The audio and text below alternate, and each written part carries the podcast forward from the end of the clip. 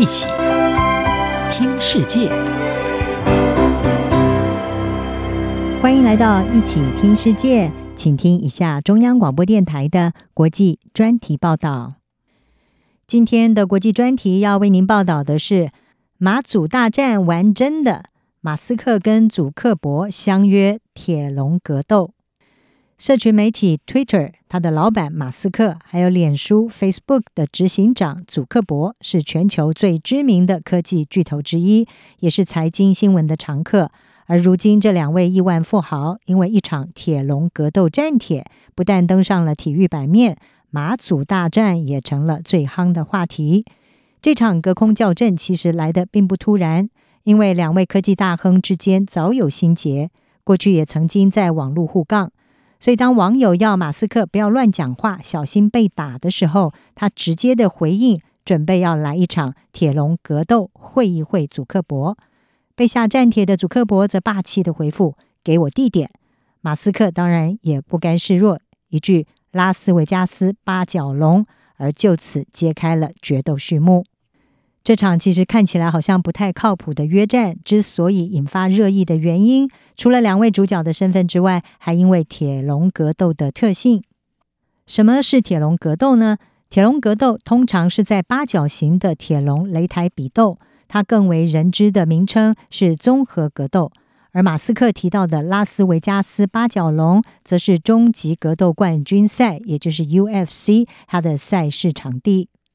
UFC 是著名的格斗联盟，曾经演出电影《玩命关头七》的鲁西 （Rousey），她就是 UFC 所签下的第一位女斗士。祖克伯回复马斯克的“给我地点 ”（Send me location） 就是 UFC 的名将努马戈梅多夫他的口头禅。事实上，协助筹办这一场格斗的专业人士，正是 UFC 的主席 Dana White 怀特。《纽约时报》报道，怀特他表示，在规划上，这将会是一场表演赛，而且两位科技领袖一致认为，这场比赛应该要包含慈善目的在内。不论如何，在马斯克、祖克伯还有怀特三位名人的加持之下，已经炒热了综合格斗的话题，也让更多人想要了解这一项允许运用多种不同武术的运动。综合格斗又称为混合格斗。也有无限制格斗这样子的称呼，包括中国武术、柔道、泰拳、自由搏击、合气道、脚力等等，都是场上常见的招数。根据维基百科的介绍，动作巨星李小龙就因为提倡跨领域交叉训练和无限制的搏击技术理念，被称为是综合格斗之父。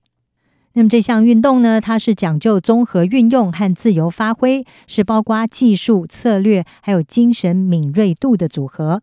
有许多名人都以练习综合格斗来健身和自我防卫，包括祖克伯在内。他的教练卡马里奥曾经教过几个 UFC 的冠军，而他的另一位台裔教练叫吴仲凯，也是格斗好手。